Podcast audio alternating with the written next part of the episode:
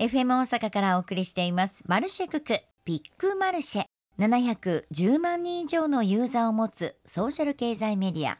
ニュースピックスとのコラボレーションで国内外100メディアのニュースのほかニュースピックス編集部が作成するオリジナルの記事を紹介していきます。今週もニュースピックスの平山さんにお越しいただきましたよろしくお願いしますおはようございます。よろしくお願いします。もうこの時期になると新型 iPhone の話題で、はい。いろいろと、まあ、リーク情報も漏れていたりもしますがついにですねですが今日はなんか一日ずれた感じがそうですね。本当だったらねもう今、はいこの話できるんですけども、はい。いつもあの火曜日の火曜夜日と水曜の午前うん深夜うんに発表あって今日あのいつもお話をしてるんですけど一日ずれてはい、今晩ですね。まあ今晩というのか明日の午前2時。2時。はい。にあ発表が行われているということで、はい。はい。今日はねそのイベントの前もって噂だったりとか、うん。リークされていることをまとめておいてちょっと予習という形はい。できればなと思っております。買い替えたいと思ってる方もね多いと思いますからね。ね。はい。でまずですね、まあなんといっても iPhone なんですけど、はい。はい。まあえっと14ですね、14が14発表されるんじゃないかと言われておりますと、まあ名前とかはね当日発表されるまでわからないんですけど、まあはい一応14と言われております。で、えっとあるある程度ちょっと情報で今出てるのが予約はけど変わらず金曜日から始まって来週の金曜日に発売されるんじゃないかとも言われておりますと。はいまずデザインのところですね。デザインのところではあの現行の iPhone のボディって、はい。ステンレススチールだったりとかアルミニウムが採用されているんですけど新しいものは、えっと、チタン合金製のシャーシを使うんじゃないかと言われチタン。はい、でこれはただハイエンドの方なのでプロだったりとかちょっと金額高い方はあ。に使われる可能性があるんじゃないかと言われている、まあ、それで結構ねあのその見た目も良くなったりとかね。あまあ、今ケースされる方多いんでそうねね素の、ねね、デザインっていうのがあれなんですけど、うん。まあ、見た目が良くなったり、まあ、あとはあの耐耐久性が良くなったりとかっていうことになるんじゃないあ例えば落とした時とか？そうですね。うん。あとまあ軽くなったりするかもしれないっていうのもあるかもしれないですけどね。どんどん重たくなってきてますもんね。そうですね、はい、でそして？デザインの点で、まあ、最も多分話題になっているのがこれノッチの廃止だと思うんですけどノッチっていうのがですね、うん。あの今皆さんお手元に iPhone があれば多分あ、えー、と10以降ですね、うん。の iPhone って Face ID が搭載されてて、はい。Face ID するためにあのカメラが上部についていると思うんですよね。ね。でその周りって黒くなってると思うんですよね。はい。でその部分をノッチと言うんですけどでこれあのこの部分だけ画面が切れてますよね。はいなので画面の面積ちっちゃくなってると思うんですけど実は今あの他のメーカーさんのハイエンドモデルってこれがついてないんですよね。確かにそ画うですね面に直接穴が開いてる、まあ、あのパンチホールと言われるんですけど、うんうんうんそういうデザインになってるんですね。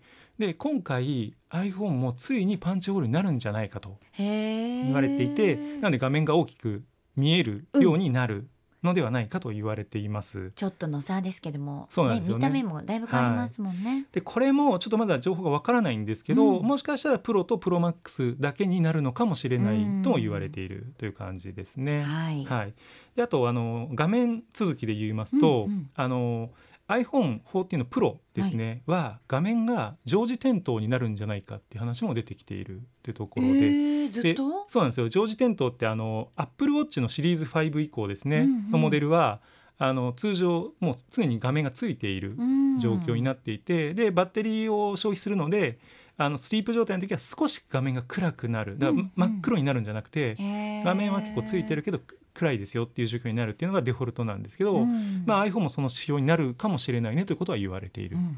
まだ予測ですからね。そうなんですよね。はい。でえー、と続いてですねカメラですね。はいカメラでございます、一番あのまあ、進化が大きいと言われているのがカメラになるんですけど、これあの今のプロが、えー、と1200万画素のカメラシステムが搭載されておりますと、本当に綺麗ですよ。マクロ撮影とかしたら、あの水滴も綺麗に映りますしよね。この間の花火。はい。めちゃくちゃ綺麗に撮れました。そうなんです。花火って昔からあんまり綺麗に撮れないっていうので結構ね有名なんですけど、ね、もう今もうそれも綺麗に撮れるような状況なんですけど、これが、えー、と14のプロとかになってくると、うん。4800万画素になるんじゃないかと、1200万画素が、はい、4倍ですね。はい、でこれでプラス 8K の動画撮影もできるんじゃないかっていう話も出てきているっていうところですね。今 4K ですよねそうですね。な4の次が8はい。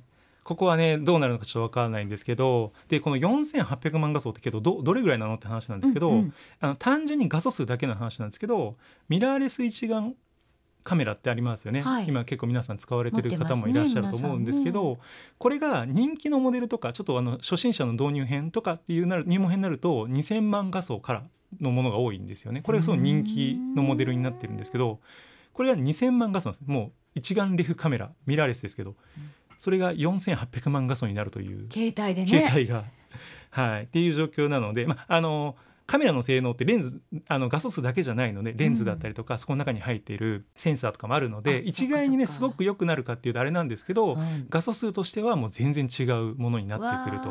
動画撮りたいなそうなんですよ。なのでここら辺はねね。あの撮影だったり動画撮影されてる方特にねあ。あの注目されてるんじゃないかと私ですね。思いますね。はい。はい。またちょっと発表でね心躍るところが出てくるかもしれないですね。はい、であと中身の話ですね。はい。で、えー、と新チップの A16 バイオニックが搭載されるんじゃないかと言われていてこれは今入ってるものの一つ上のバージョンになると言われているんですね。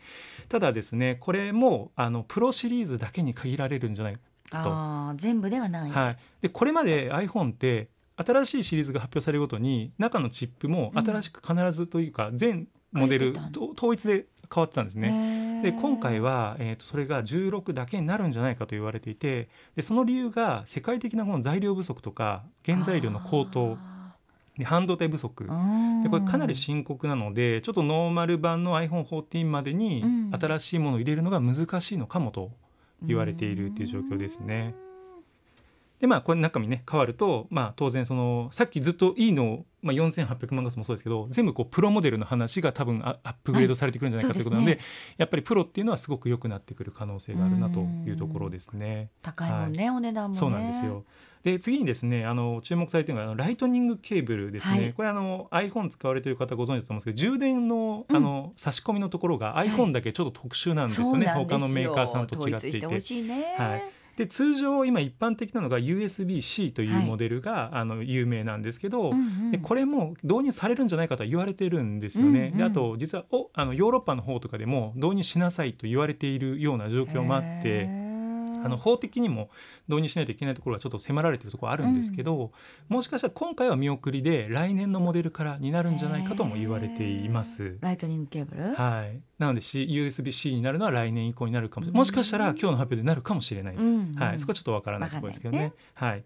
で同じくあの期待されているところで言うと、うんあのタッチ ID ですよね。あの SE とかのあのホームボタンがあるやつは指紋認証ができるんですけど、はい、今の iPhone でねあのフェイス ID で画面あの画面でねうん。顔の認証になってるんですけど、やっぱちょっとタッチ ID 期待されてる方多いんですよね。でうん。iPad があの電源ボタンでタッチ ID が使えるんですよね。うん。なのでこれが出てきたんで iPhone も電源ボタンって話は出てたりとかはい、あと他社のもので言うと画面の中でもう普通にタッチ ID ができるっていうのがあるのでその技術を期待している方が多いんですけどこれもちょっと今回はないんじゃないかっていうのが体制を占めている感じですね。本当だったらスムーズにいけたのが結はい。構コロナ禍とか、そうい、ろんな状況ではい。見送りになることもあるかもしれないんですね。はい、っていうのが、まあ、今の状況で,、はい。で最後に iPhone に最後は価格ですね。これですよ、はい。どんどん高くなっています。はいでこれあのリークされている情報がまうん。あ出てまして、一応、えー、と一番ノーマルの iPhone14 で、うん。11万7800円ぐらいからなんじゃないかなと言われてい。ますと。すごいですね。リークなのにこんなに細かそうなんですよ。く はい。金額が出るんだね。はい、であのそれ以降いろいろあるんですけど、まあ、プロのモデルで15万9800円ぐらい、うん。でプロマックスですね。一番高いやつで17万4800円ぐらいからなんじゃないかなと言われていますと。ここにギガ数がプラスになってくるともっとお値段上がりそうでますすよね。ねであの一部情報では今回 iPhone プロの MAX とかプロに2テラモデルが出るんじゃないかと言われているんですね。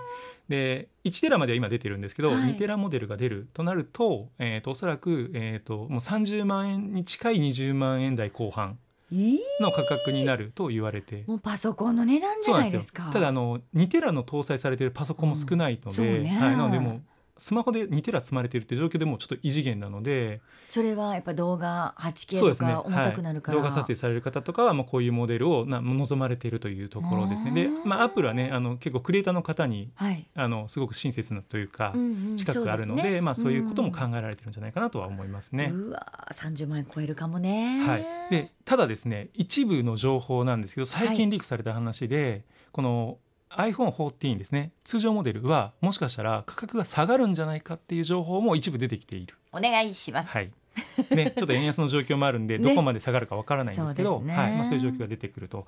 で iPhone 以外のプロダクトで注目されているのをちょっと簡単に申し上げますと、うん。Apple Watch であの新しいモデル出るんじゃないかとは言われています。結構出てますよねはい。立て続けに、で、えっと、まあ次のシリーズ8っていうのと SE が出るんじゃないかっていうのと、あと新たにプロモデルが出てくるかもしれないと言われていて、アップローチの？はい、これはまああのかなり頑丈で大きな画面を備えていてっていうのが出てくるんじゃないかと言われているんですけどこれもプロが出た場合は、まあ、価格は12万円ぐらいからになるんじゃないかと言われていると。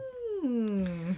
いうところですね。であともう一つが、えっと、AirPods のプロはい。が新世代が出るんじゃないかと言われていて、まあ、新しい、えっと、独自のプロセッサーの H1 チップっていうのが搭載されるのが出るかもしれないと言われていますと。H1 チップ。はい。音ですか、そうですね。音だったりとか、まあ、空間認識とかいろいろとねあの性能上がっているっていうところがあると思います。そろそろ変えたいと思ってるんですはい。私、ですね。であとあの iPad とかあとあのよく最近言うとゴーグルですね。ARVR ゴーグルとか MacBook Pro っていう情報も出てきてるんですけど、うん。まあ、ここら辺は結構今回可能性が薄いんじゃないかなとかあと実は10月にも発表会あるんじゃないかと言われていてえー？そこら辺で何か出るんじゃないか、まあ、iPad とか、えー、と MacBook Pro とかね。そこら辺はそういうのも情報があるということで、まあ、うん。今日はまあおそらく iPhone は出ると思うので、うんうんまあ、ちょっと楽しみにしていただいてという感じですね。まあ、2つに分けてはい。前半と後半で、はい。もしかしたら発表するかもしれないですね,、そうですね。来月もね、はい。あの毎回夜の2時じゃないですか、夜なのか朝なのか、はい、私2回続けてオンタイムで見てるんですけどあのリンゴがねどんどん変わってって、えー空撮から、はい。ドローンなのかな？あの素敵な撮影から始まってあのみんなで世界中の人が起きててワクワクするツイッターでやり取りするのが好きでね。はい。やってるんですけど、あれ別にオンタイムに起きてなくてもそうですね。朝見られるんですよね。結構すぐに動画公開されてもうねあの字幕もついているので。そうなんですよ、はい。オンタイムで見るとね分かんなかったりするんですよね、は英語で説明されるので。そうね。そうなんですよ。さあ皆さんはアップル好きの方はまあもちろんオンタイムで見ると思うんですけども、またあれが出たこれが出たという話をねこのコーナーでもしたいなと思います。平山さんありがとうございました、このコーナービッグマルシェの音声を YouTube でお楽しみいただけます。まずマルシェのホームページに行ってください。ビッグマルシェというバナーがありますのでそこをクリックすると過去のオンエアデータをもう YouTube にアップしています。ぜひお聞きください。そしてニュースピックスアプリで記事を探す場合はカタカナでビッグマルシェと検索をしてください。もう大量の記事と動画も上がっておりますのでぜひ参考にしてみてくださいね。今週もニュースピックスの平山さんにお話をお伺いしましたありがとうございましたありがとうございました。